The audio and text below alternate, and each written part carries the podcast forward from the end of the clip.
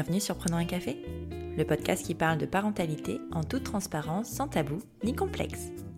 Je m'appelle Élise Bulté et je vous invite ici à découvrir des parcours de parents pas toujours roses, souvent semés d'embûches, mais toujours criants de vérité et de sincérité. Mon objectif? Dédramatiser? Non, vous n'êtes pas les seuls à galérer. Il paraît même que ça fait partie du job. Aujourd'hui, je suis ravie de vous présenter Yves Lecointe, qui a créé la Fabrique des parents afin d'aider les futurs et jeunes parents à se préparer à l'arrivée prochaine de leur nouveau-né. Au programme de ces ateliers, que des choses passionnantes. Théorie de l'attachement, parentalité positive, communication non violente, prévention des accidents domestiques, gestes plus pratiques comme l'habillement ou le change, bref, un vrai programme pensé pour les parents. Attention, son objectif n'est pas de former les humains à devenir parents.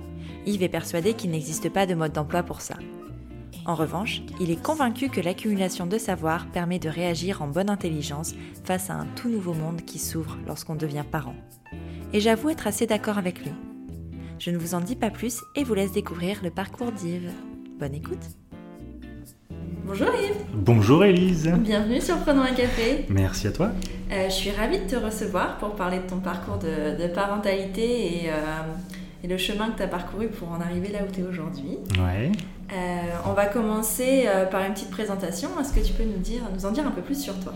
Alors moi c'est Yves Lecointe, du coup moi j'ai 35 ans, euh, papa de deux enfants, donc Juliette 4 ans et, et Elliot qui a un peu plus d'un an maintenant, et aussi beau-père de Raphaël qui a 10 ans bientôt, et d'Avril qui a 13 ans. Voilà. Ah, c'est des grands Ouais, ils sont grands, du coup, euh, je débarque dans une famille bien large. Moi qui ne voulais pas quatre enfants quand j'étais enfant, parce que je viens d'une famille de quatre enfants, euh, je projetais deux enfants, c'était bien. Et finalement quatre, parce que voilà, c'est le parcours de la vie, et finalement les accueils, on est à fond, quoi. Mais, euh, mais bon, un beau-père, c'est pas facile non plus, donc ça crée des filles. Il y a des grands avantages, des grands plaisirs, et puis des fois très difficile. Donc ça c'est le côté papa. Et puis il y a le côté professionnel. Moi je suis éducateur en, en institut thérapeutique éducatif et pédagogique, donc en ITEP, euh, pour les enfants à troubles du comportement depuis 2007. Et puis euh, donc au quotidien là dans cette action-là, un peu de protection de l'enfance aussi.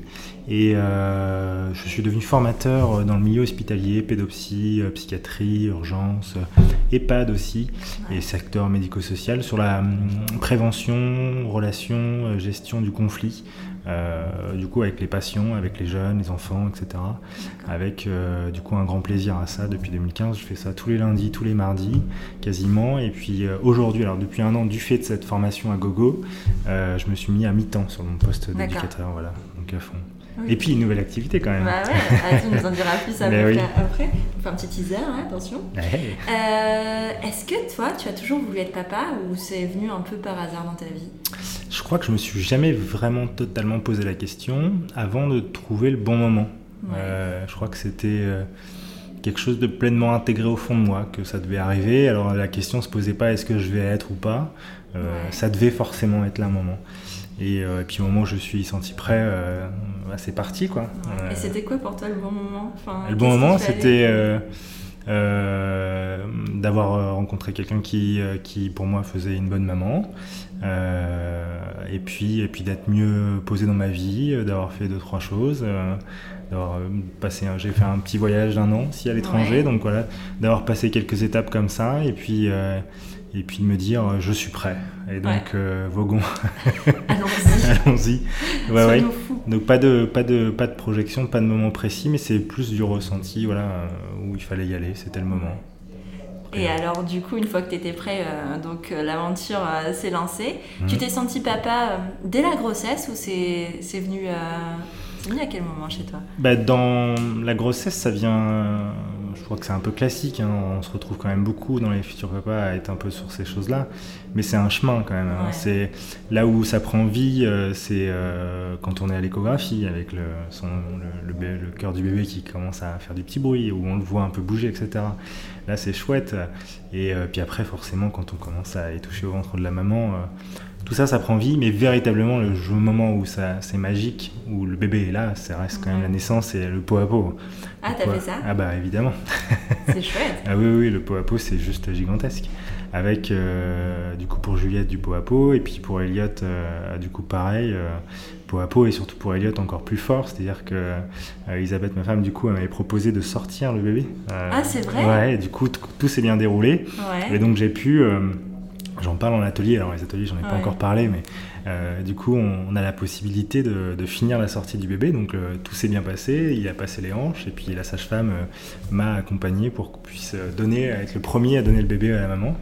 C'est rare que les papas ou futurs papas, ou même les couples en fait en général, aient envie de ça. Enfin, moi, je sais que par exemple, dans mon cas, c'est un truc que j'aurais eh ben, moi, j'avais pas envie au début.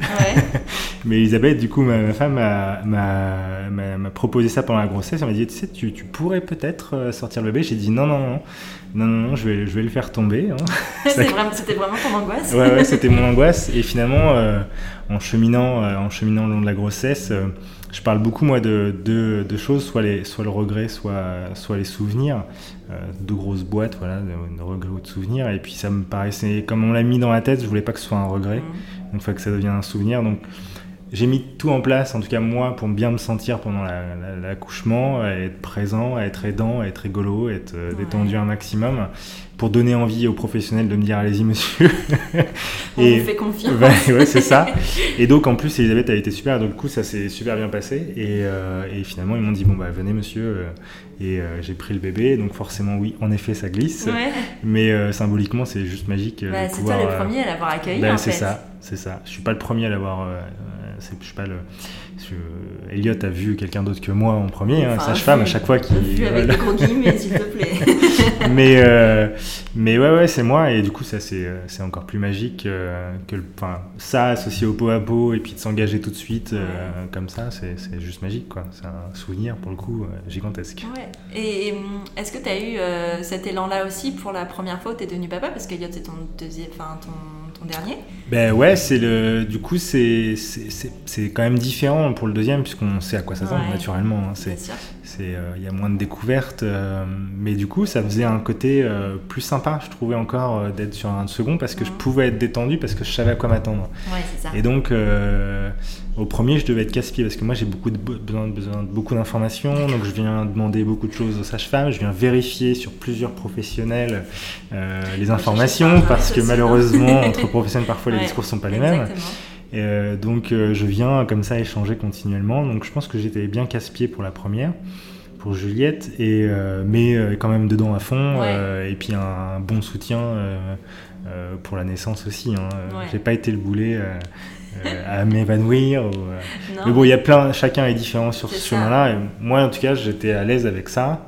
Et, euh, mais j'ai pas été m'approcher, voir comment était la sortie pour Juliette. Et là, c'était OK pour moi de pouvoir le faire pour Elliot. Donc, ça dépend. T'as cheminé. Ouais, j'ai cheminé, grandi, maturé. Bah, tu deviens un papa différent sur un premier ou sur un deuxième, j'imagine. C'est pas les mêmes histoires de toute façon. Donc, Ouais, alors dans le, après, dans l'accompagnement direct, il y a de l'enfant pour, l'instant, moi, je vois pas d'énormes différences.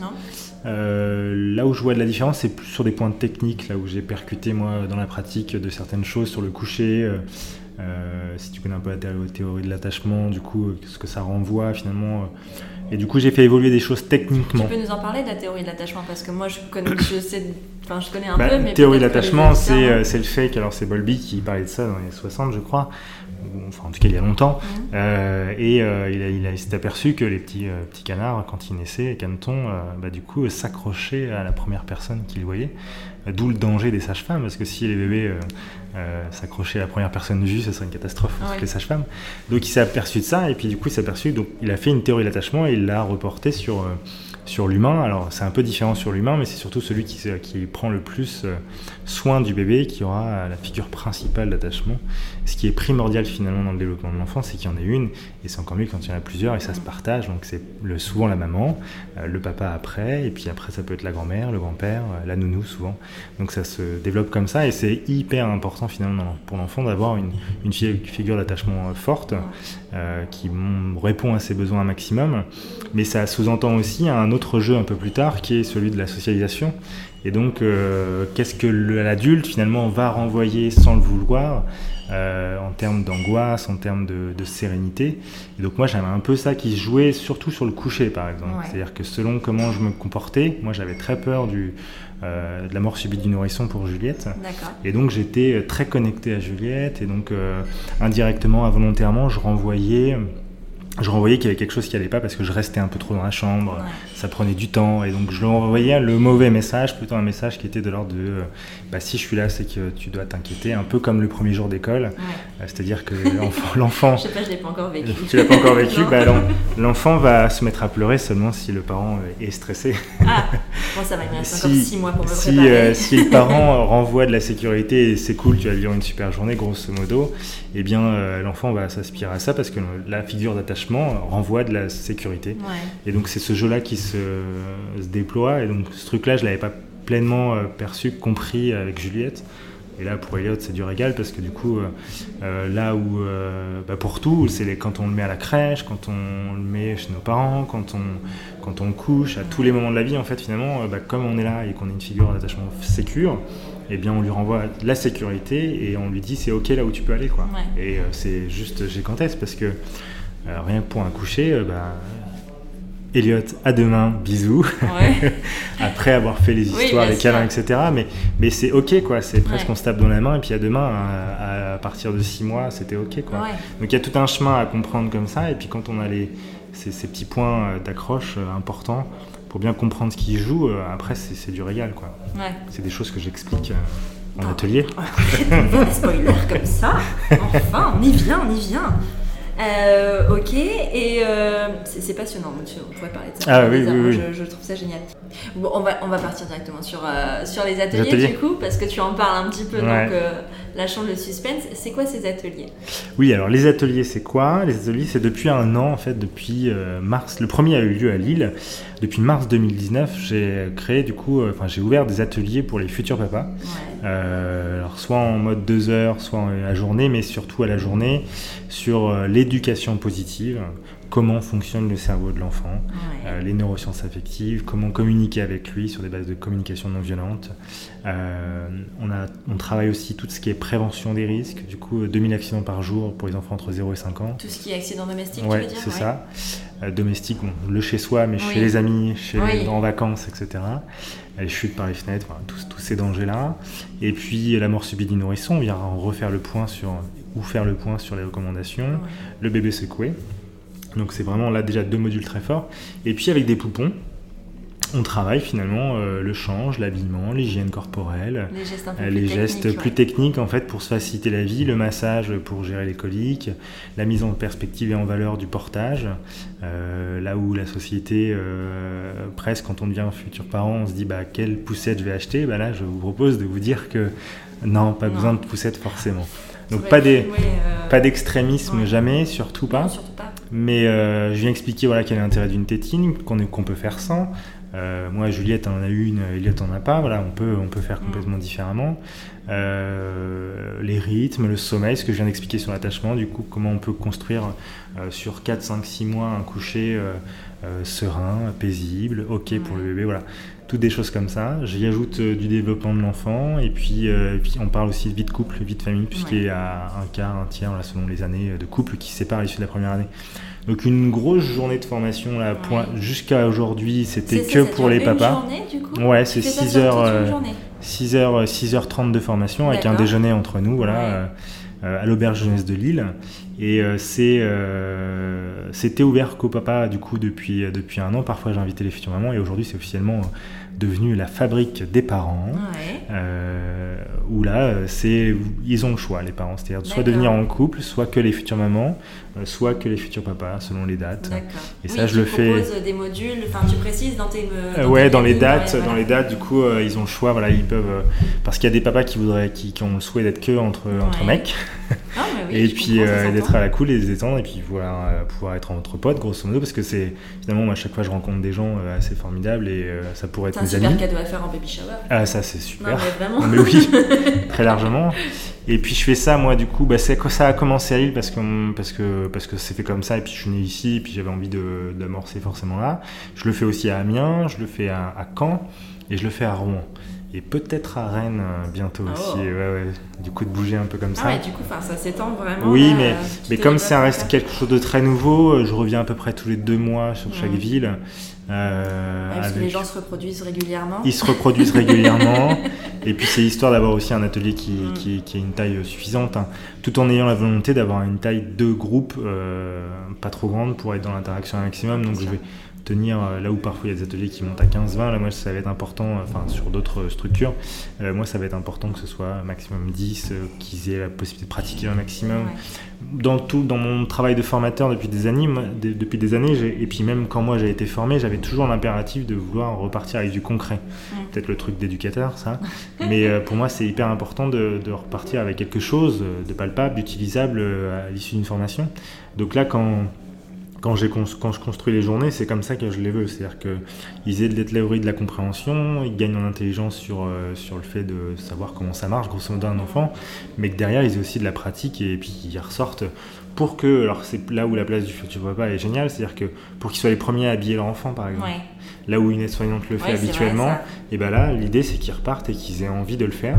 Moi, je leur explique, hein, même moi pour le deuxième, pour Elliot, euh, bah, je, je savais déjà faire, euh, Mhm. c'était, ça restait assez frais, et ben ça m'a pas empêché de retrembloter un petit peu en le faisant, Oui. mais symboliquement, et puis d'être dans l'action, c'est tout de suite maintenant. Donc, Ouais. euh, donc d'être le premier, c'est, euh, Ah, c'est c'est, c'est l'objectif, Oui. voilà, qu'ils aient envie de. Et puis ce qui est génial, c'est que depuis un an, du coup, je reçois les petits mails, les photos. Avec Les faire petits- part. les- Alors j'ai pas les faire part, mais j'ai les mails avec les Ouais. photos euh, et du coup euh, tous euh, tous me remercient. Et puis j'ai des nouvelles et puis et puis sur, sur certaines villes je les recroise. Mm. Donc non non, c'est c'est assez génial. là où là où on pourrait imaginer que c'est atypique, c'est un truc. Mais comment ça se fait que les futurs papas viennent se former à un truc qui sont débiles ou quoi Ouais. C'est parfois des trucs que j'entends. En fait, c'est tout le contraire qui se passe parce que c'est c'est plutôt faire preuve de grande humilité, euh, de savoir aller demander de l'aide sur Mhm. ces sujets-là. Bien sûr. Euh, là où on voudrait euh, que la, la famille ce soit quelque chose de très intime, très perso, on se débrouille un peu comme on peut avec la voisine, la maman, la belle-maman. Et ben là, non, euh, il y a vraiment des choses techniques, il y a des sciences qui nous Oui, c'est expliquent. ça. Puis c'est complètement c'est pas- en mouvance avec tout ce qu'on apprend aujourd'hui. C'est-à-dire Mm. qu'il y a beaucoup de choses. Enfin, en 20 ans, là, enfin, je devais prendre une, une- une génération complète. On a appris tellement de choses que nos parents, enfin, ou, ou autres Ah oui. ne, ne connaissaient pas, que forcément, il y a. Enfin, pas. Mais il y a encore du boulot. il y a encore du boulot quand je vois, par exemple, rien que la question euh, est-ce qu'on doit laisser bébé pleurer ou pas Euh, C'était une des grandes choses, moi, qui m'a donné envie de faire cet atelier, Oui, euh, de faire en sorte qu'il n'y ait plus aucun bébé qui ne pleure seul, jamais, parce que ce sera ton combat. c'est mon combat. Et ben il y a quand même encore, et on le voit sur les réseaux, et puis dans des réflexions à droite à gauche, euh, que c'est pas encore évident pour tout le monde qu'un bébé ça pleure pour dire quelque chose. Donc il y a, y, a, y a du travail, Ouais. mais, il y a des parents qui, qui lisent ça et donc ils s'y sont intéressés, ils se disent bah oui je vais pas laisser bébé pleurer, mais, mais ils savent pas totalement pourquoi. Et donc du coup, le fait de pas savoir pourquoi, il suffit qu'une nouvelle personne euh, débarque et leur dise mais euh, parfois ça fait du bien au bébé de pleurer. Et ben c'est foutu parce qu'ils savent pas Oui, pourquoi. Donc Parce que puis coup, t'as pas forcément confiance quand t'as pas euh, les informations, tout Complètement. ça, tu sais pas où tu. Enfin, quand t'es jeune parent, tu. Tu complètement. sais pas, t'as besoin d'être assuré, donc quand t'as les mauvaises informations, Ouais. c'est clair que c'est pas. Donc l'idée de l'atelier, grosso modo, c'est pas d'avoir une recette magique, c'est de gagner en intelligence, Mm. c'est-à-dire dans le sens où, euh, où euh, je connais plein de choses et après je fais le choix que j'ai envie de faire. C'est-à-dire Ouais. que euh, je leur oblige, je les oblige à rien. Par exemple, je vais leur parler du doudou, de la tétine. Moi, je veux pas en montrant une tétine en disant que c'est un objet du diable. C'est-à-dire que, Oui. comme on peut voir parfois dans certaines euh, préparations, euh, il y a des extrémismes Voilà. en fait. je Dans- ah trouve, oui, ah oui, euh, beaucoup trop. enfin, ce que- mais d'un sens comme dans l'autre en fait. ouais. Dans le positivisme comme dans le, je sais pas quel est le, le terme inverse, mais je vais dire négativisme, mais non, c'est pas vraiment pas- ça. Mais il y a Mais des extrêmes. complètement. Et euh, la tétine, moi, c'est quelque chose qui est en, en cours de en cours d'allaitement. C'était un futur papa qui m'expliquait ça. Euh, on a la, la- la personne qui engageait le, le truc était là à montrer une tétine en disant que c'était un objet du diable et que ça devrait pas exister. Bah ouais, mais sauf que le bébé, s'il a, il a un besoin de succion, donc du coup, il faut, pouvoir y répondre. Donc, euh, si tu es en allaitement à demande, c'est ok. Si tu veux l'accompagner avec le petit doigt ou autre, c'est cool.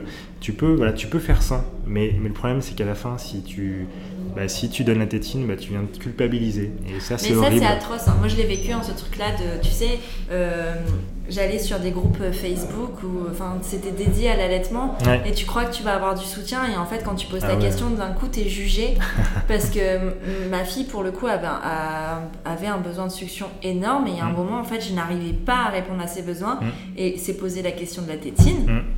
et je suis allée poser cette question sur un groupe euh, Facebook mais heureusement que non j'étais même pas solide enfin je veux dire je m'en suis pris plein la tranche parce que j'ai osé poser la question Ouais. et on m'a dit, mais limite, je me, enfin, je me suis sentie très mère indigne d'avoir euh, imaginé mettre une tétine dans la bouche de ma fille, alors qu'en fait, en soi, c'est vraiment du cas par cas. Et bien sûr qu'il y a des risques. Oui. Il y a des risques, le, le fameux risque confusion sein-tétine, ce genre de choses. Mais ça reste du cas par cas. Et c'est ça, en fait, en parentalité, c'est que ça reste du cas par cas. Ben oui, il n'y a pas de règle. Donc Non. du coup, l'idée, c'est de savoir pourquoi je fais tel choix. Et, et du coup, bah, quand je fais le choix, bah, je le fais parce que je sais de quoi je veux, vers quoi je veux aller. Donc non, euh, surtout pas de culpabilité. C'est horrible comme sensation, je trouve, Ouais. que- comme pour les parents. Il y a, y a plein de les futures mamans qui se font un programme sans péridurale, par exemple, puis jour d'accouchement font de la Ouais. péridurale. Bah, ouais, bah, elles sont tellement ancrées sur cette idée-là qu'elles finalement elles se culpabilisent d'avoir fait une péridurale. Ben non, mais si t'as besoin, t'as besoin. Oui, voilà.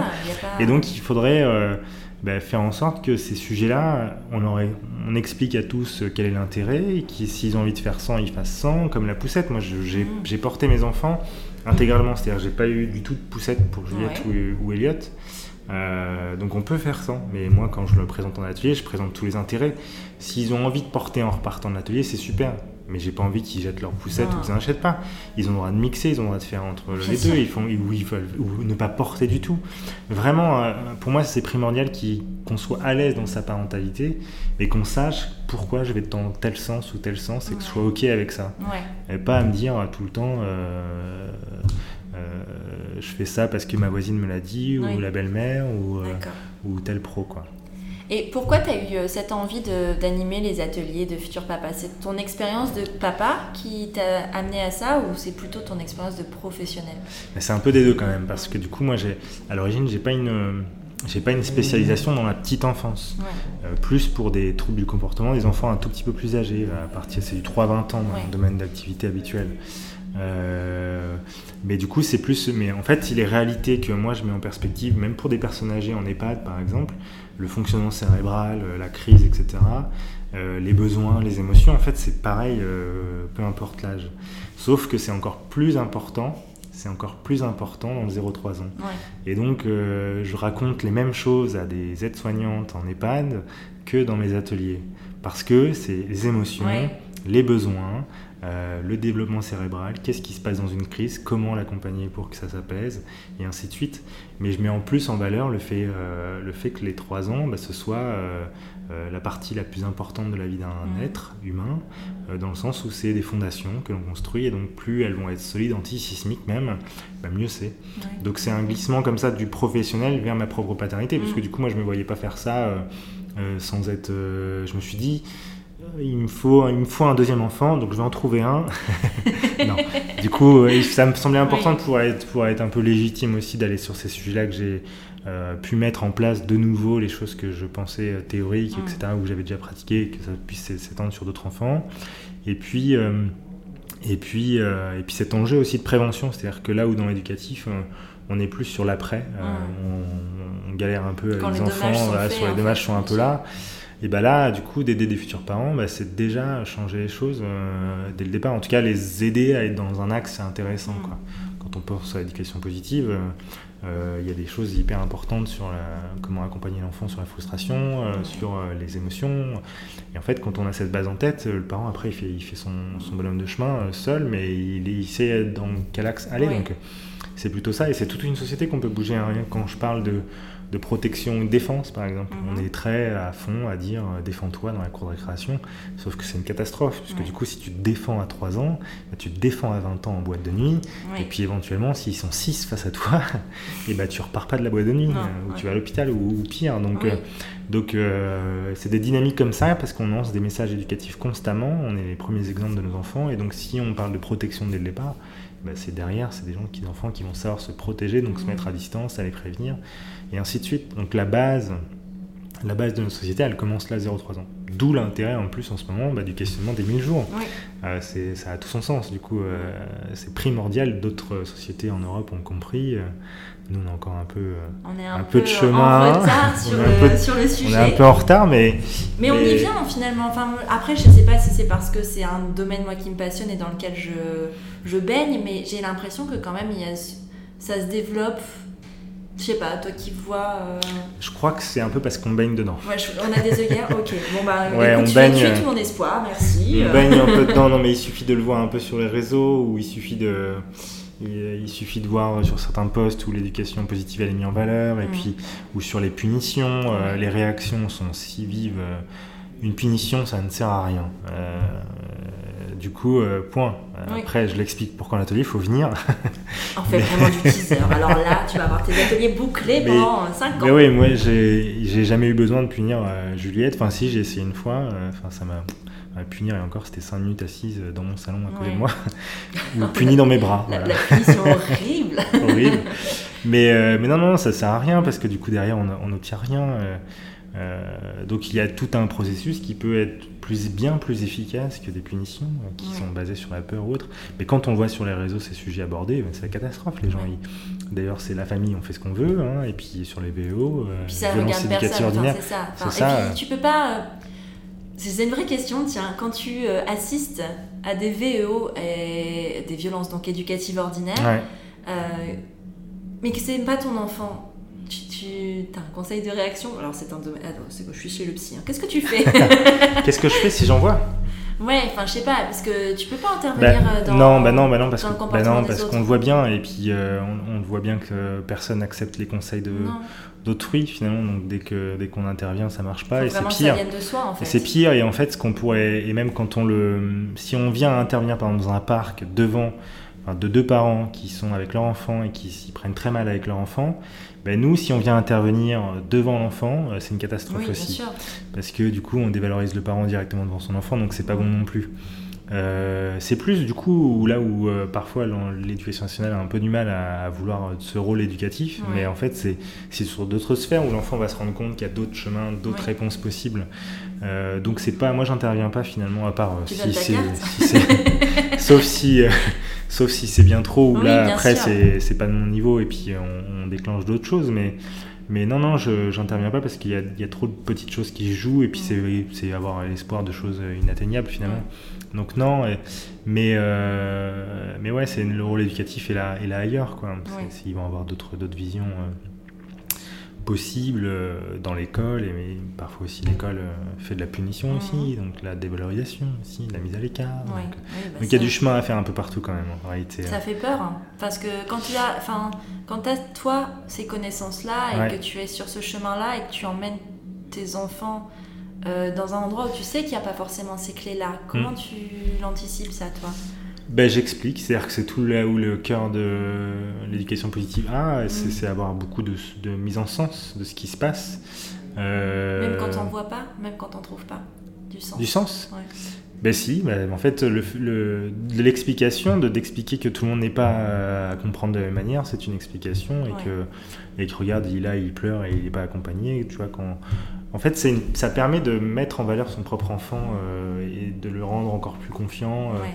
et de dire voilà, cet enfant-là, il pleure et sa maman, tu vois, qu'est-ce que tu fais, euh, comment papa il fait habituellement, euh, euh, là, tu vois qu'il est un peu seul, euh, qu'est-ce que t'en penses euh, Et en fait, on enrichit constamment, euh, constamment notre enfant d'empathie aussi. Ouais. Euh, Oui, peut-être que ton enfant, du coup, sera à même d'aller accompagner cet enfant qui pleure Exactement. quand euh, l'adulte n'est pas là Exactement. Mais là, moi, j'ai un peu ça en ce moment euh, avec l'école où, où Juliette parle un peu d'être parfois tapée ou des choses comme ça. Ouais. Donc, bon, la maîtresse me dit que c'est pas trop, mais, mais j'ex- j'explique quel chemin à prendre, quel, quel, quel chemin elle pourrait prendre, du coup, plutôt cette histoire de protection, et puis dans un second temps, de revoir avec ce petit enfant euh, qui, lui, n'est pas au même stade qu'elle éventuellement sur la gestion émotionnelle, puisque taper, c'est pas forcément une catastrophe, c'est juste un- une première capacité que l'enfant a de réagir vis-à-vis d'une émotion. Donc, euh, à un certain âge, c'est pas c'est pas un problème. euh, Ça l'est plus tard, mais du coup, donc pareil, je la valorise un petit peu au passage, mais je lui explique que aussi, elle pourrait prendre du temps pour parler avec elle, avec lui, avec ce petit jeune. Euh, voilà, mais avec Ouais. ses propres mots, qu'elle, ça lui fait mal. Voilà, construire aussi, euh, gagner, éduquer, et puis, qu'elle devienne éducatrice aussi, et puis Ouais. ainsi de suite. Et puis, euh, puis l'autre enfant regardera différemment ma fille, et puis ainsi de suite. C'est des petits, bouts de chemin comme ça, des petits morceaux qui font qu'à la fin ça a grossi, mais, mais après ça reste une dynamique très personnelle, hein, parce que il y a des crèches qui vont être super dynamiques sur ces sujets-là, qui vont faire du signe avec bébé, qui vont travailler les émotions à gogo. Ça, c'est génial. Mais, oui. mais, mais parfois, c'est pas du tout. Parfois, ils sont, euh, ils sont à 10, 10 km de, de, ça. Donc, euh, bah, dès là, hein, quand on est jeune parent, on va choisir vers quel axe on va aller. Mm. Moi, j'avais, moi, je suis très MAM, maison d'assistance maternelle. Et, euh, et, quand j'ai rencontré plusieurs MAM, et bah, la MAM, c'est pas magique, c'est pareil. On fait rencontre avec des professionnels, des adultes, des humains. Et il y en a une qui me dit, moi, j'aimerais, enfin, je lui ai dit que j'aimerais bien que mon bébé soit porté du coup à la MAM. Mm. Euh, elle me dit mais j'ai pas porté les miens donc je vais porter le vôtre. je lui ai dit au revoir. Ouais, bien sûr.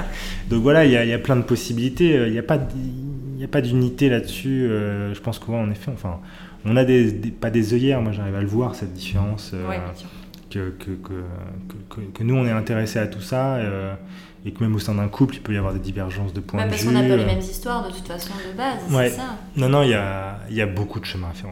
Mais ce qui est chouette quand on Là, ceux que j'ai en atelier, c'est qu'ils sont déjà intéressés à ça, je leur ouvre l'esprit, ils continuent leur chemin. Ils vont aller dans le bon sens avec leurs enfants, et du coup, là, dans deux générations, je pense que c'est pas Ça serait bon. L'espoir est là. Et dans tes ateliers, parce que du coup, là maintenant, tu intègres les, les mamans aussi, est-ce que tu abordes les difficultés qui, qui peuvent survenir avec euh, l'arrivée d'un enfant, à savoir le postpartum, à savoir la possibilité euh, de choses très graves enfin, euh, que tout ne peut n'est pas forcément rose et extraordinaire Non, non. Enfin, euh, je vais pas forcément dans le dans le détail euh, dans le dans le détail très précis, postpartum, etc. Par contre, je mets en valeur tous les risques. C'est-à-dire que quand je leur parle d'un tiers, euh, voilà, vous êtes trois, il y a un de vous trois qui va se séparer.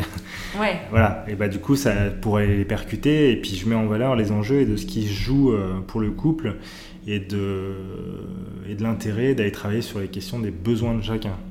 Euh, avec le risque du coup sur le plan émotionnel et d'où la place hyper importante du papa quand elle peut être active etc sur la première année. Et même de toute façon même dans les dès les premiers jours. Euh, donc c'est pas on peut pas de toute façon sur une journée il faudrait plusieurs jours de formation. Donc je suis obligé de choisir. Après mon domaine de compétence à un moment aussi il s'arrête hein. je peux pas être sur tous les sujets être compétent partout. Mais il y a quand même des choses euh, il y a 12, une douzaine de gros conseils que je donne sur la vie de couple et la vie de famille pendant les ateliers et puis mais grosso modo, ça se joue souvent. Euh, je, je, recommence, je commence du coup souvent en faisant euh, trois cercles. Euh, un cercle pour maman, un cercle pour papa et un cercle pour bébé, avec écrit besoin dans chaque cercle. Et puis je leur demande quels sont les besoins, enfin qui, qui, a les besoins les plus importants. Et donc évidemment, tu répondrais quoi? Bah tout le monde répond le bébé, j'imagine. Bah oui. Sauf que non. ouais, le bébé évidemment, hein, il, est, il, est, hyper important, mais, mais derrière un papa, il y a une maman. Enfin derrière un papa plutôt, il y a euh, derrière un papa et une maman, il y a un couple. Et puis derrière un couple, il y a deux humains aussi. Et donc c'est tout ça qui s'échappe, qui s'oublie totalement. Et donc il n'y a plus de connexion entre les deux. Donc grosso modo, voilà, on attaque le, sujet là-dessus. Ouais, toi, t'es vachement plus sur tout ce qui est relationnel. Euh... Euh, relations, euh, besoins, c'est ça, les émotions. Euh, sur le... Mais sur, sur l'impact aussi qu'il peut avoir euh, on voit que sur le postpartum et sur les dépressions en général, euh, l'hypervalorisation, le, positivisme que, l'on peut avoir autour de soi a un impact fort. Oui, bien sûr. Et donc ça, c'est ça, c'est des choses que je dis, voilà, que je mets en valeur forcément.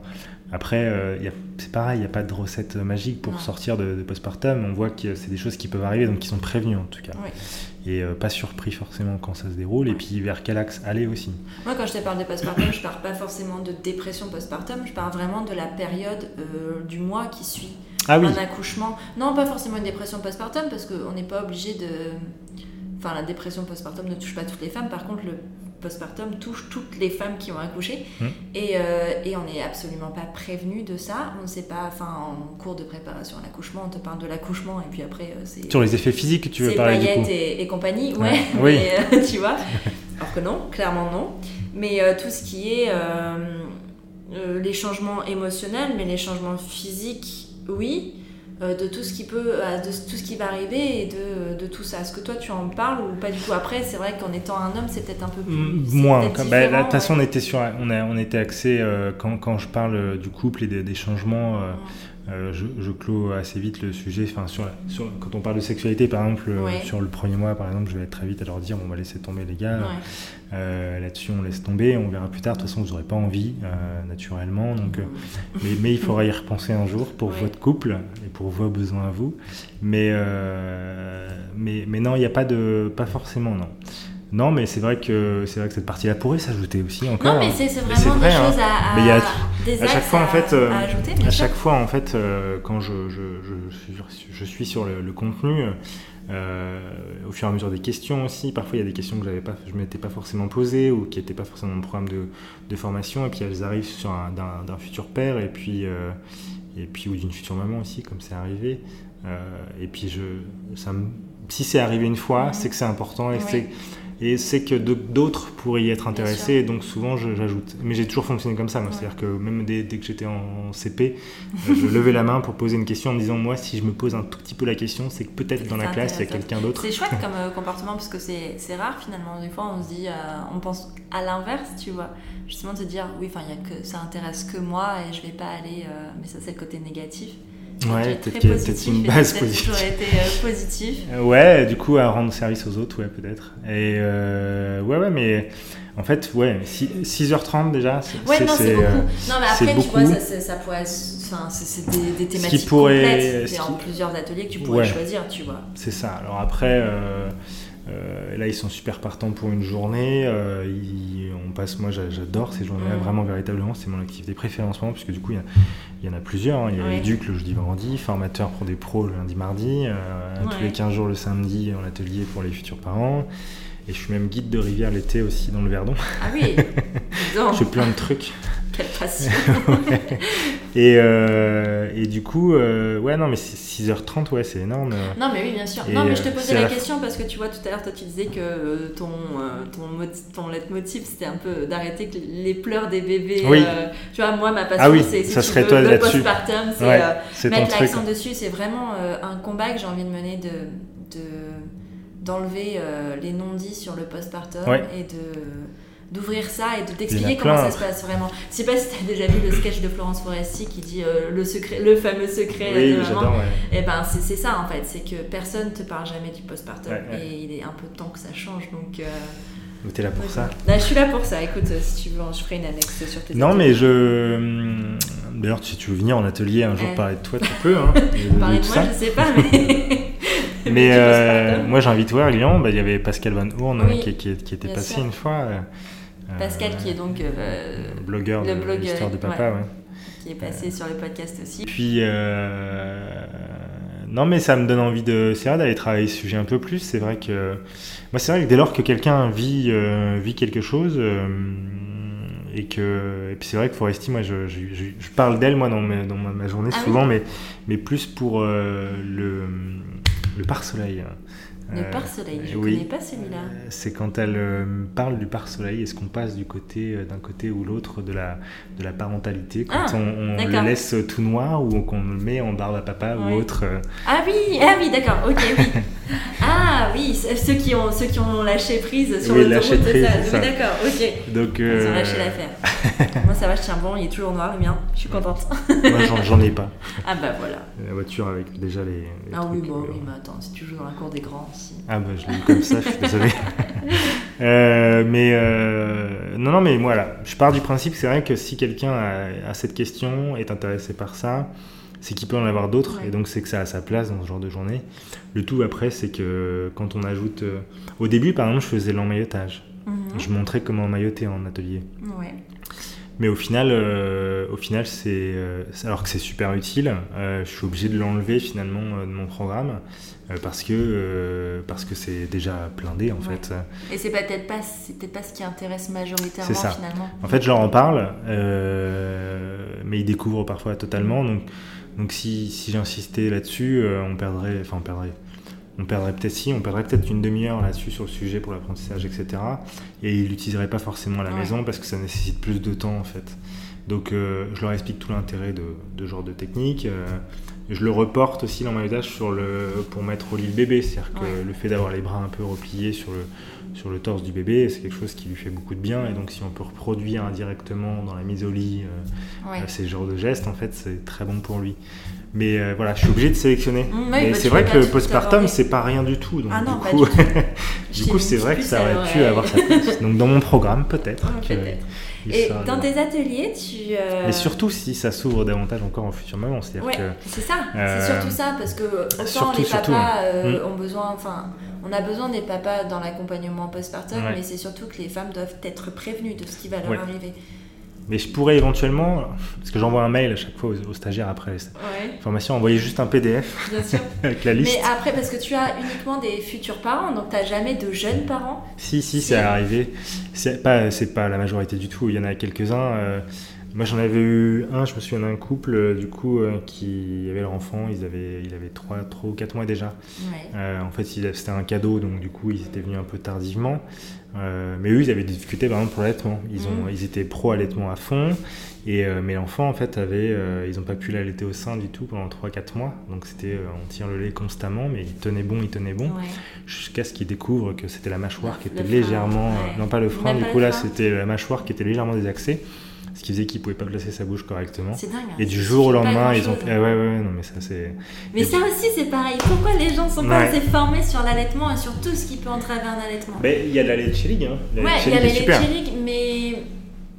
Ça ouvre bien. Moi, j'ai moins lu que ma femme là-dessus, euh, Ouais. euh, sur la Leche League, mais moi, j'étais sur les trucs techniques, quoi. Ouais. Combien de temps ça. Moi, j'ai trouvé ça très culpabilisant sur certaines choses. Mais, Ouais. Ouais, mais. euh, Après, non, c'est une source d'information euh, Moi, je la prends, je l'ai prise comme ça. Moi, je suis jamais allé à un, Voilà. un truc euh, d'allaitement, réunion si d'allaitement. ou- euh, les professionnels euh, Mm. à la maternité, parce que t'as pas la forcément à la maternité. Non, non. Et, euh, et tu, tu vois tellement de, pe- de personnes différentes quand tu viens d'accoucher, avec tous des conseils différents, des mauvaises manipulations. Moi, il y a eu ça, tu vois, dans mon allaitement où euh, j'ai fait le fameux tir allaitement pendant 12 jours. Et en fait, tout ça parce qu'une une puéricultrice a forcé ma fille sur le, mon sein à 3 heures de vie.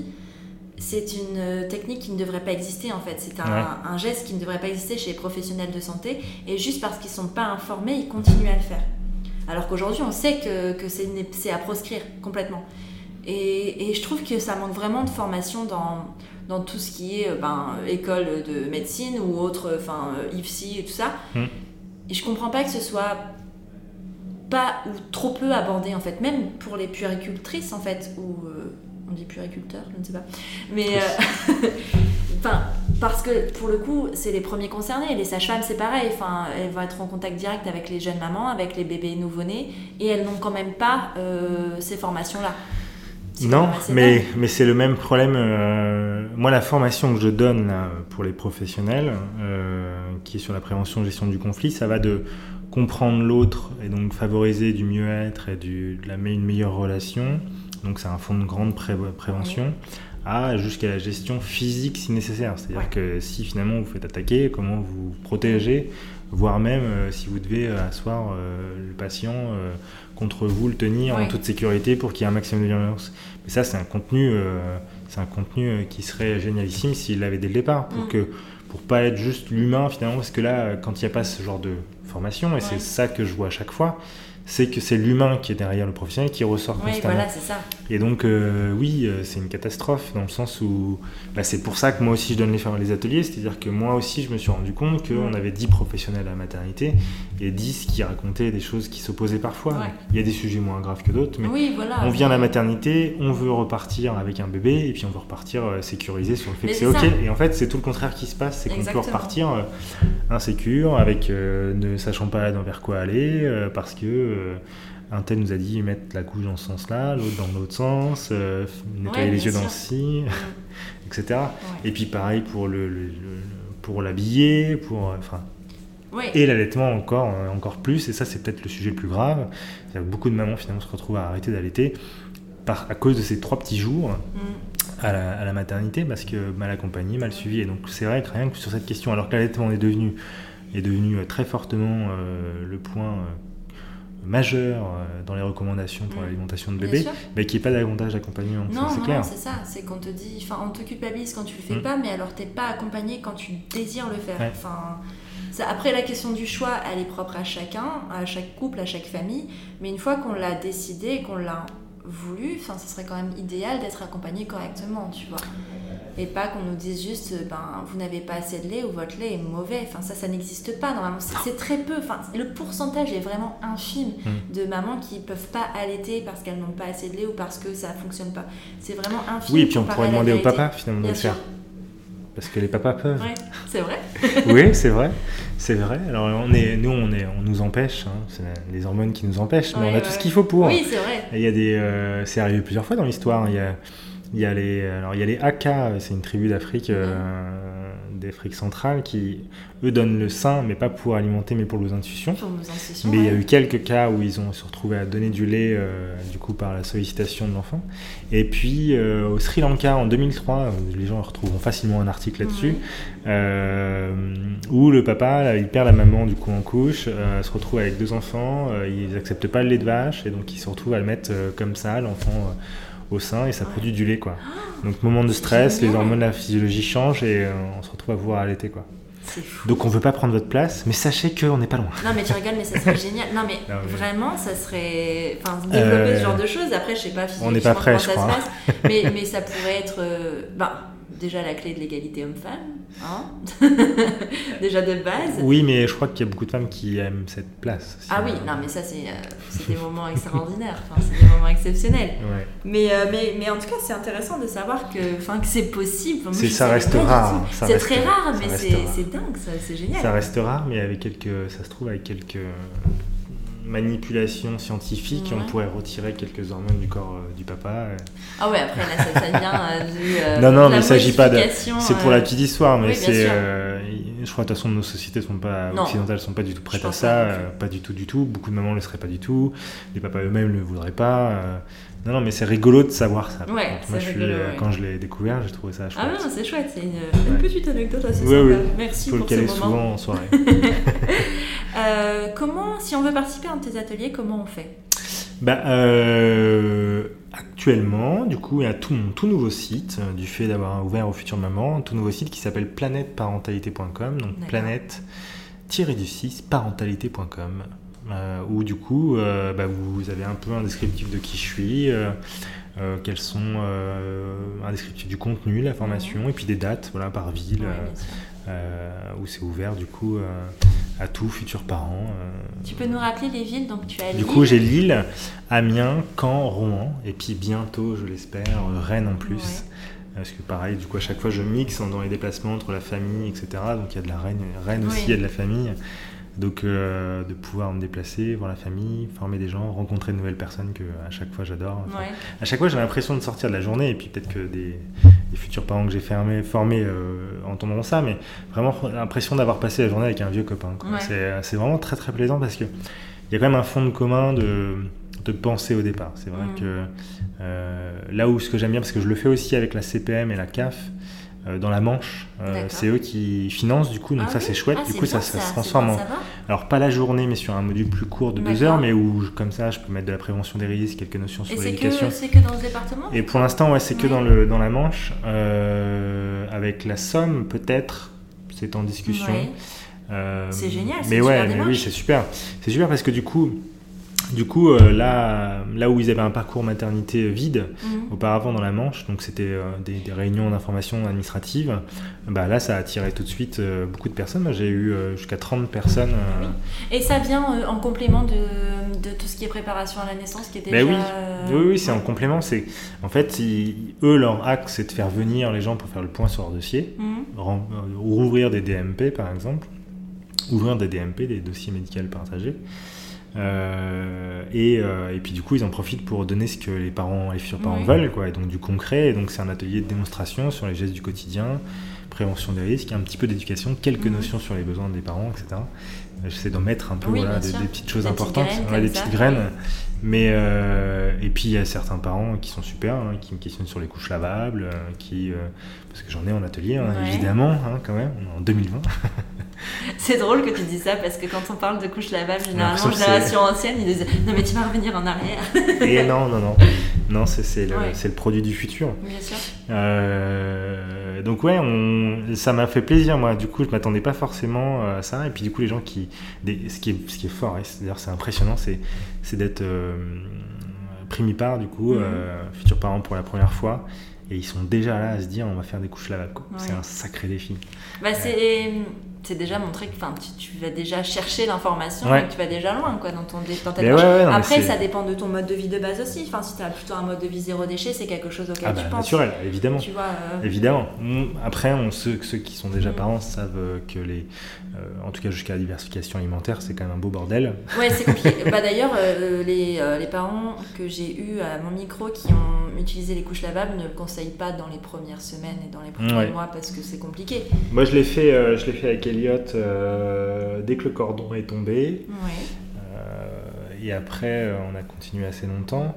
Mais, mais ouais, moi, quand je le dis en atelier, s'ils veulent se lancer, je conseille d'avoir au quatrième mois, finalement, diversification alimentaire. Parce que ce qu'il y a de plus bordélique, c'est les sels, finalement. Et donc, Mm. euh, Ah, mais c'est selles enfin, d'un bébé allaité, si tu veux. Ah c'est- bah oui, oui, c'est magnifique. Puis, hein ouais.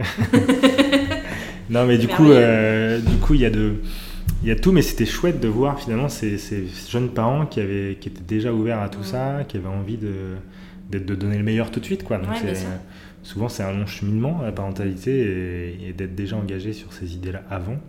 Après, on verra ce que ça donne. hein. Ouais. Tu verras. Ouais, on, peut, on peut leur dire ça, mais, mais c'est chouette d'a- d'avoir déjà envie, quoi. Bah oui. Et, euh, et déjà là, je leur disais, euh, ne vous culpabilisez pas si vous n'y arrivez pas. hein, c'est un chemin. Déjà, si vous tentez deux, trois fois dans la journée, ouvrez-vous l'esprit, ce sera plus facile. Le tout, c'est de tenir sur la distance. Mm. Donc, si dans un temps, euh, euh, vous vous lancez au début et que vous voulez faire une pause, faites une pause. Vous pouvez mixer aussi. Ouais, ça peut être que, euh, la journée, la nuit, ça reste une couche classique.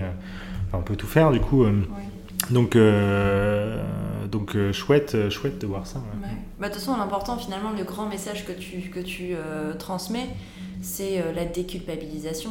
C'est de, Ouais, de, partir. De, tu donnes des clés et tu donnes les clés à un groupe de personnes en sachant que toutes les personnes ne les utiliseront pas de la même manière parce que chacun est différent. Ah oui. Mais surtout de se dire que ben, si on n'y arrive pas, c'est pas grave. Quoi. Le principal, c'est d'essayer, d'essayer, d'essayer, Oui, d'essayer encore jusqu'à Ouais, ce que ça marche c'est ça. fait. Et puis, euh, et puis qui sur l'éducation. Alors oui, de toute façon, dans les gestes, c'est pareil. hein. Les gestes, euh, on- on- même sans avoir pris des cours, on peut y arriver. hein. De toute Mm. façon, après, l'idée quand il vient dans l'atelier, c'est d'être préparé tout de suite d'être prêt tout de suite et d'avoir les petites astuces tout de suite techniques. Il y a des, pour enfiler un body, c'est une galère si on ne sait pas comment on fait. Faudrait du coup, ouais. Et donc du coup, euh, si on nous explique, l'idée c'est ça, c'est qu'on soit paré tout de suite à, à être actif et puis de, de toujours euh, être connecté à son enfant. Donc, euh, donc, euh, donc on peut y arriver seul, c'est certain. hein. De toute façon, nos, parents, nous, moi, j'ai réussi à Mhm. apprendre seul. euh, euh, mais l'idée, c'est de gagner en efficacité beaucoup Ouais. sur des journées comme ça et même sur des crises. Moi, quand je pense à l'accompagnement de l'enfant, euh, toutes les petites crises émotionnelles qu'il peut avoir, comprendre ce qui joue derrière l'idée de caprice ou pas caprice, bah, du coup, après, on regarde son enfant différemment. Et ça aussi, faire Ouais, en sorte qu'on ait le ouais. bon regard. C'est ça. même. Et ça, ça te permet de te sortir de ce genre de situation quand même plus facilement. Hmm. Parce que quand tu. euh, C'est un régal après. Moi, Ouais. je- moi, j'adore. Ouais, Enfin, je suis d'accord avec toi. moi, les crises de mes enfants, euh, la J'ai première. tellement la- hâte qu'ils la- fassent des crises. Non, mais oui, mais la première de ma fille, moi, en fait, euh, la première que Juliette m'a faite, euh, c'était dans un centre commercial. Alors, elle était assez âgée hein, déjà, euh, mais euh, où elle s'allonge par terre et elle tape sur le sol. Ouais. Euh, moi, j'étais fier. Enfin, je, je waouh, enfin Comme, comme Raphaël, mon beau-fils, la première fois, le classique aussi, t'es pas mon père. Ouais, J'étais tellement fier. c'est vrai. Pourquoi Parce des- qu'ils s'affirment parce que, non, parce Non. que c'est des trucs qui doivent arriver un jour ou l'autre, Ouais. et donc en fait, quand tu les as, tu t'es content, et puis après, tu sais, que, tu sais comment répondre, et Mm. puis hop, ça passe comme une lettre à la poste, si tu le fais une fois, c'est fini. Mais, euh, mais euh, Juliette, du coup, c'était pareil, j'ai presque eu. Je crois que je l'ai filmé. Attends, J'ai- vas-y, recommence s'il te plaît. Ouais, et après, j'ai pris soin. Non, non, j'ai Oui. pas filmé, mais. mais euh, Non, mais après, c'est finalement, cette efficacité que tu arrives à développer quand tu sais comment ça marche, Mhm. Euh, c'est assez chouette. Après, il y a toujours. euh, un enfant, ça a aussi de la fatigue, donc il y a toujours des moments où c'est plus difficile que d'autres, évidemment. Mais quand, quand, quand tu as compris, euh, et avec ce que j'explique en atelier, logiquement, et puis du coup, ils repartent aussi avec un support où ils peuvent relire des choses qui sont qu'on a abordées pour la formation, ça, ça, ça, ça permet de maintenir un regard adapté. Le plus dur finalement après, ça restera, et de toute façon c'est ce qui est le plus dur dans la parentalité, c'est de savoir qui on est nous, Mm. Et donc comment nous on réagit vis-à-vis de l'émotion de notre enfant et vis-à-vis de la- notre, nos propres colères, etc. Donc pareil aussi, j'aborde la question. C'est ça que je peux pas travailler finalement dans l'atelier, c'est qui, qui est l'adulte qui est en face à moi et qui il va, il va se découvrir en étant parent, comment il gère ses propres émotions. Finalement, c'est le plus gros chemin à faire, c'est-à-dire qu'au lieu de à l'issue de la formation, ils devraient ensuite aller travailler leur Ouais. gestion du stress, etc. Pour être là. Et là, je crois qu'on a la clé, quoi. Et tu conseilles des lectures? Euh, des lectures, alors moi j'aime beaucoup, euh, j'ai beaucoup aimé le livre euh, Les mots sont des fenêtres ou bien ce sont des murs de Marshall Rosenberg, qui est une introduction à la communication non violente, qui ouvre totalement l'esprit sur notre vision de l'autre et de notre communication, qui parle d'émotions, de besoins, et du coup ça fait très longtemps hein, que c'est en place ce truc-là. Ça c'est assez génial. J'aime beaucoup tous les livres qui sont de Catherine Gaillin. Mm. C'est une valeur sûre pour moi. Totalement, j'aime beaucoup le ton qu'elle a cette dame. Ouais. Elle est, Très euh, juste. elle est- il, y a des, po- il y a un podcast de la matrescence dans lequel elle Mhm. intervient, Mhm. euh, qui est génial, je vous le conseille très fortement. De toute façon, la matrescence est un podcast généralement qui est très bon. Ouais. Et euh, donc, allez-y, écoutez-le. Et euh, mais déjà de lire, euh, de lire ça, ça la, la- la communication non violente, ce qui est génial, c'est que ça va au-delà de la parentalité. Mhm. C'est du développement personnel en fait aussi, mais euh, mais dans le lien à ses enfants en fait, euh, c'est assez génial aussi. Euh, donc communication non violente à fond. Ouais, Catherine Gaillin. Et après, euh, et après finalement tout, tout, tout livre aujourd'hui, quand je regarde un peu comment c'est foutu tous les livres qui sont sur l'éducation euh, positive, ça se recroise quand même Ouais. beaucoup. Bon, c'est des, théo- des théories qui viennent des mêmes personnes finalement. qui Ouais, ouais, ouais, interprétées. puisque du coup, c'est des. Euh, La grosse base de ce qu'on reçoit aujourd'hui comme information vient des neurosciences affectives et sociales, Ouais. et donc c'est des études scientifiques qui viennent de l'étranger, et donc euh, c'est pas n'importe qui qui s'amuse Mm. à traduire ça, etc. Donc finalement, ça arrive un peu par le haut, et souvent Catherine Gaillard, du coup, a importé un peu ces idées-là, ou Ouais. d'autres, euh, Céline Alvarez aussi, euh, Oui. et donc à un moment, hop, ça, ça reglisse vers la base, et puis tout le monde réintroduit ses théories et son- ses idées, ses astuces, voilà, et on le retrouve chez plein d'auteurs après derrière. Ouais. Mais le- l'essence, il n'y a pas tellement de choses à, à savoir finalement dans l'enfant. Après, c'est développer des astuces et des idées qui va être ça. C'est est-ce qu'on est créatif ou pas. Mais comme euh, dirait euh, du coup une autre personne que tu connais bien, on parle de soft skills qui se développent chez l'enfant, chez, le- chez le parent, Ouais. et de, de savoir-être. euh, et donc la créativité, c'est un truc qui se développe aussi chez nous. Donc voilà, c'est là nos limites en finalement. C'est, euh, parce que le fonctionnement reste le même. Un caprice, ça n'existe pas. Un enfant, ça dit quelque chose. C'est pas en capacité de pouvoir le manipuler quand la crise émotionnelle est là. Elle est là. Donc c'est comment l'accompagner derrière. Mais surtout ne pas s'arrêter là. Et ça, c'est un truc hyper important qui est souvent oublié en parentalité. Mm. On dit beaucoup se mettre à niveau de l'enfant. Et beaucoup le comprennent comme euh, se mettre. euh, alors, c'est même comprennent. Ils font même des dessins dans le livre pour ce l'enfant est sur un lit et on On s'abaisse. s'abaisse. Et en fait, euh, moi, j'essaie de casser un peu cette idée-là, dans le sens à dire plutôt euh, se mettre au, au niveau des capacités de l'enfant. Mm. Et plus, du coup, finalement, le mettre dans ses bras et de le regarder comme un enfant. euh, avec des choses toutes basiques, hein. un enfant qui, euh, vous avez une gamelle euh, d'eau pour le chien et des croquettes pour le chien, votre enfant ira tout le temps dans la gamelle du chien, etc. Ouais, Et ça, se mettre aux capacités de l'enfant, c'est parce que c'est à sa réalité. Mm. Un enfant ira toujours découvrir, rechercher le petit jouet. Et donc moi, qu'est-ce que je fais? Est-ce que je me fâche ou est-ce que je change d'emplacement les croquettes? Ouais. Donc c'est ça en fait, c'est parce que si je me concentre, si j'ai pas le, si j'ai pas le bon regard sur mon enfant, ben moi ça vient à revenir à tout le temps m'énerver, m'énerver parce qu'il n'écoute pas ce que je lui raconte. Mais alors qu'un enfant, c'est ça. Moi, je vois avec Elliot, par exemple, en ce moment, c'est les escaliers. Mais je, où là, il y a eu toute une longue période où c'était le téléphone. Je posais le téléphone, euh, il faisait le tour de moi, il voulait aller me chercher. et je le reposais de l'autre côté, il refaisait le tour, Ouais. et ainsi de suite. Là, c'est six mois de bataille comme ça parentale pour qu'aujourd'hui, si finalement il le prenne, il le prend, euh, il me le tend. Oui, Voilà. Donc c'est- voilà, c'est que tu avais même laissé le temps aussi de voir ce qu'il fait avec Ouais. pour, euh, pour Ben, se alors, euh, lui, euh, au début, non, c'était vraiment pour jouer. Là, maintenant, Ouais. il a compris que c'était mon objet et qu'il avait pu aller toucher. Mais il y a ce côté un peu bataille euh, dans la parentalité. Il y a le côté où j'ai une crise, je l'accompagne pour qu'il- que je l'apaise. Mais derrière, surtout, et c'est ce qui est oublié aussi, c'est la reprise éducative. C'est-à-dire que derrière, l'enfant, il n'est pas, ca- il est pas en capacité de m'entendre quand il est dans une crise. Mais derrière, si je reprends pas et je remets pas un peu de sens, bah, la crise, elle reviendra, elle Ouais. reviendra, elle reviendra. Ouais. Et c'est souvent oublié, ça. C'est euh, ce côté, euh, du coup, euh, je fais en sorte de pas trop le frustrer, et, mais sur les mêmes sujets, ça revient, ça revient continuellement. Moi, j'adore reprendre éducativement ma fille dans la voiture quand elle est attachée et qu'elle peut pas se barrer. Quand elle est obligée de m'écouter. Exactement, mais surtout quand elle est détendue. Ouais, ça. Et ça, c'est la réalité. C'est-à-dire que notre Mm. cerveau ne nous permet pas, quand on a des émotions, de- de- d'entendre tout ce qu'on nous raconte. Mais je pense que le plus simple, c'est aussi de le ramener à soi, de se dire est-ce que moi, quand je suis fâchée, quand je suis très énervée, je suis en capacité d'entendre Ah bah. C'est-à-dire que ben non. Donc pour si moi je n'en suis pas capable, mon enfant n'en est pas capable non plus. Et c'est encore plus vrai pour l'enfant. parce que du coup, euh, là où nous, on- il nous faut un haut degré, un haut niveau de stress Mm. pour avoir des, des barrières euh, qui se bloquent de ce type-là, euh, chez l'enfant, c'est automatique et direct. D'où l'immaturité verbalisée du cerveau, pas verbalisée par Mm. Catherine Guillon. C'est une réalité concrète. C'est-à-dire que vraiment, il y a une émotion qui survient, il y a un blocage énorme du cerveau et on n'a que des réactions archaïques. Avec, c'est là où, on a, où apparaît euh, des morsures, des petits coups, Ouais. euh, des pleurs, des tapes sur le sol, etc. Mais si on comprend que quand il y a ce blocage, et ben finalement, moi, j'ai pas à lui expliquer dix fois les choses et que je peux essayer une fois, ça peut être intéressant. Mais derrière, il va falloir que je l'apaise. Donc, l'apaiser, l'apaiser, c'est faire en sorte que l'émotion redescende. C'est pas euh, lâcher prise sur l'éducatif, c'est comprendre comment est l'enfant et ensuite faire en sorte qu'il se, Qu'il respire. Et plus tard, une heure, euh, une demi-heure, une heure plus tard, sur, euh, je peux revenir qui sur ce qui a créé la crise et faire en sorte que ça revienne pas. Et c'est assez génial. Du coup, moi, j'ai- très peu de. J'ai très peu avec euh, Elliot, c'est pas encore, euh, il n'y a pas encore euh, ces, ces reprises éducatives qui sûr. peuvent avoir lieu. Il y en a eu deux, trois sur, sur certains trucs, mais, mais euh, avec Juliette, du coup, y a, elle, elle fait des bêtises, elle fait des choses comme ça, mais, mais en tout cas, c'est jamais les mêmes choses, Mm. ou c'est plus subtil, quoi.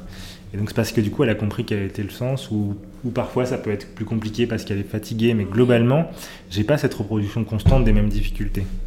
Il y a un vrai apprentissage qui a lieu. Donc c'est quand même pas mal. C'est assez intéressant. ouais. Ouais.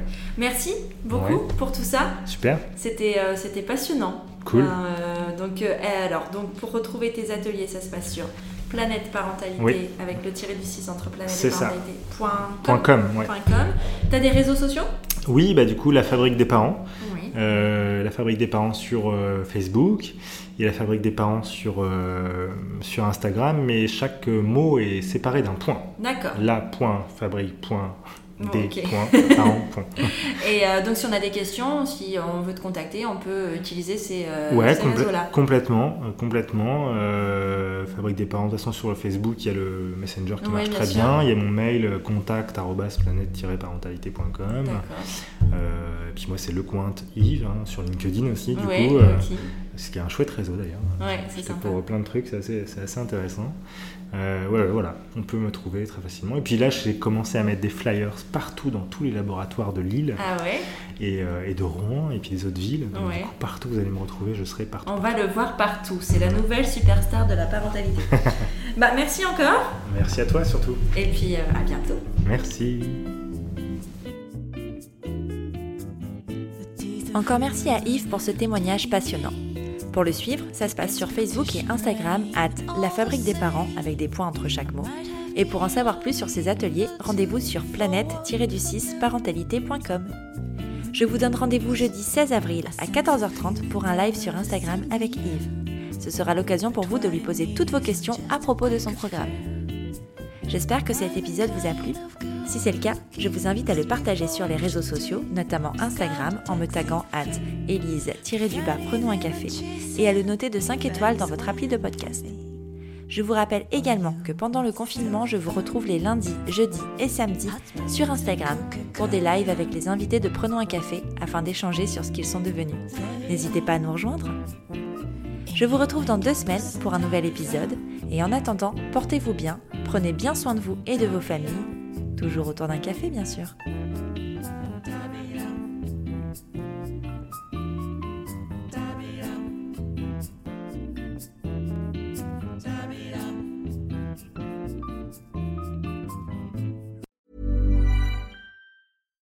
When you make decisions for your company, you look for the no brainers. And if you have a lot of mailing to do, stamps.com is the ultimate no brainer. It streamlines your processes to make your business more efficient, which makes you less busy. Mail checks, invoices, legal documents, and everything you need to keep your business running with Stamps.com.